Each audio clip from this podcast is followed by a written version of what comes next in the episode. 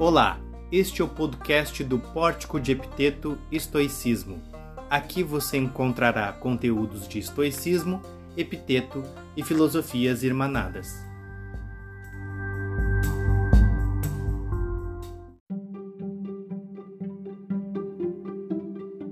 Saudações a todos e a todas. E no episódio de hoje, nós vamos falar sobre algo muito relevante na filosofia antiga e que com certeza é relevante para se retomar nos dias atuais, que é a conversão à filosofia, ou mais propriamente falando, a conversão ao modo de vida filosófico. E para falar sobre esse assunto, nós teremos agora conosco Antônio Carlos Oliveira Rodrigues, mais conhecido também como Antônio Tarquínio.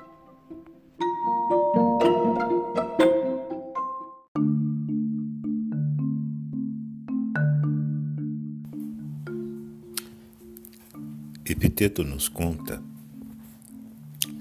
que, diante de seu mestre Musônio Rufo, sentia vergonha. Conta ele que estavam todos com Musônio e, escutando Musônio falar, ele tinha a impressão de que Musônio falava para ele em particular, quando na verdade estava falando para todos os discípulos. E não só para ele, mas também como se conhecesse os seus segredos mais bem escondidos. E é, a gente pensa, né, fica pensando o seguinte: de onde vem, né? De onde viria essa força da palavra de Musônio, né? E então a gente vai refletindo e vai observando, muito embora haja muitas teorias uh, que tentam dar conta dessa da, da, do poder, da parresia do, do, dos filósofos da antiguidade. É? Uma particularmente, uma dessas teorias me chama mais atenção, porque esse livre falar, esse franco falar, e eh, inclusive com um poder psicagógico, com um poder de é, não só convencer, mas de converter, de onde será que viria, não é? E a resposta é muito simples. Vamos imaginar, uh, agora mais tarde, Epiteto já exilado, porque ele fora, não é? os é, imperadores, os ditadores, os déspotas jamais gostaram dos filósofos e não só não só Epiteto foi exilado, mas o próprio Musônio também. E mas então nós nos aproximamos de Epiteto lá em Nicópolis. Foi para lá que ele foi foi exilado. Foi para lá que ele foi. E você imagina que é uma cidade portuária, um lugar me parece muito bonito, né? E nós nos aproximamos de Epiteto, dando as suas aulas nesta cidade. De alguns lugares da cidade é possível avistar o mar. E, como todos nós sabemos, o mar nessas regiões é de uma esplendorosa, né? esplêndida. E nos aproximamos, nos aproximamos mais um pouquinho e vemos lá o filósofo de Nicópolis ensinando os seus alunos, conversando com eles, trocando ideias com ele. Quem é Epiteto nessa altura, né? Bom, ele é um exilado ele é manco, ele é pobre, ele não tem quase nada, quase nada. Ainda tinha uma lâmpada de, de ferro que foi roubada, né? Ele conta isso também, que ele foi roubado. É, já não tinha nada e ainda o que tinha é, levaram. Enfim, às vezes eu tenho a impressão de que você está diante de alguém, como ele era estar diante, mais ou menos como está diante de um apóstolo do cristianismo. Né? É por isso que é, você imagina alguém que, que conviveu com, com o Cristo, né? não era um cara comum, não era uma pessoa comum. E quando você estava com eles, quando você estava diante deles, conversando com eles, rolava alguma coisa.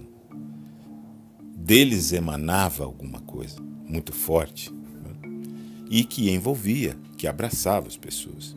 Eu penso que Epiteto, mutatis mutandis, era tinha esse mesmo esse mesmo brilho, essa mesma essa mesma energia que dele emanava, simplesmente, simplesmente porque ele é um filósofo que vivia aquilo que ensinava.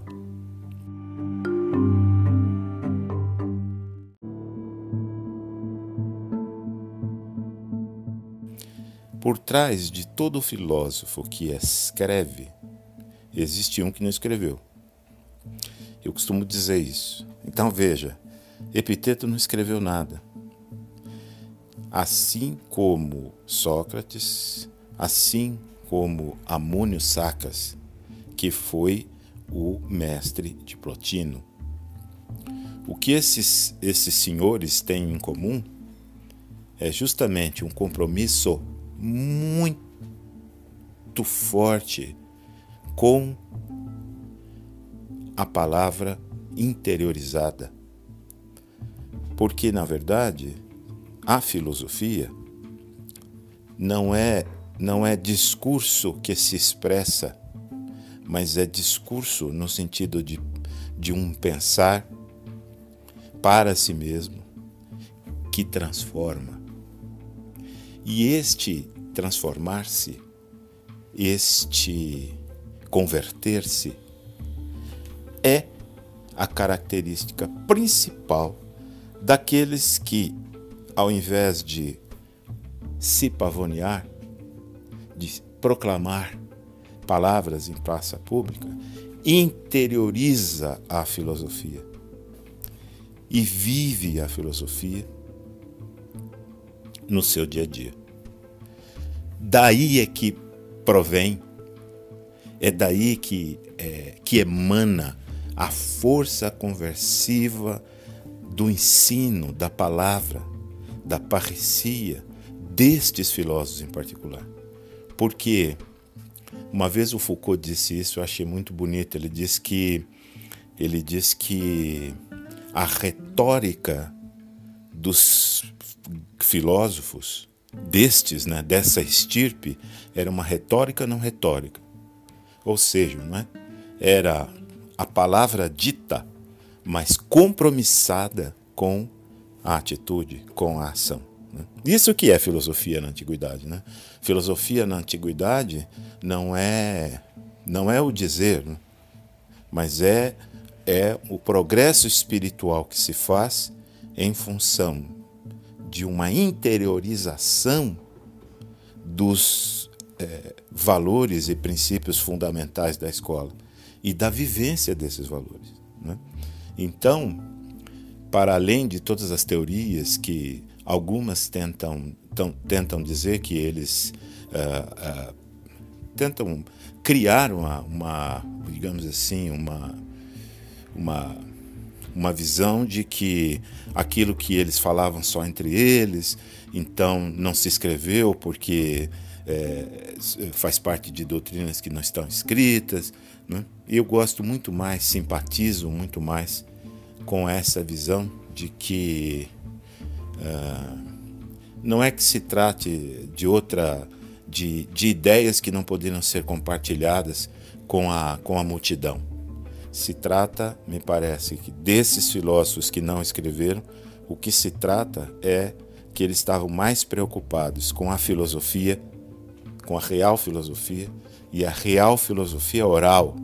A filosofia, ela, ela, ela, quando ela precisa ser ensinada, Então, ela, ela é dividida em, em ética, em gnoseologia, ela é dividida numa série de coisas.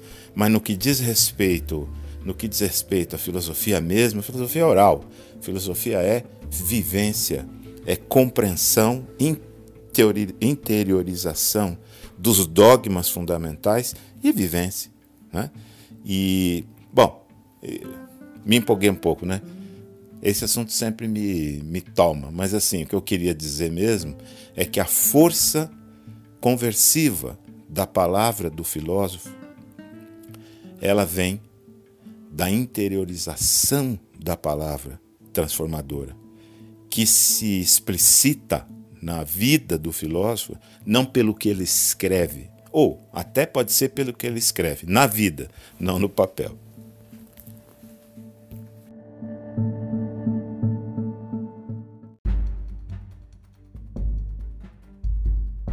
Chegamos ao fim de mais um episódio do nosso podcast.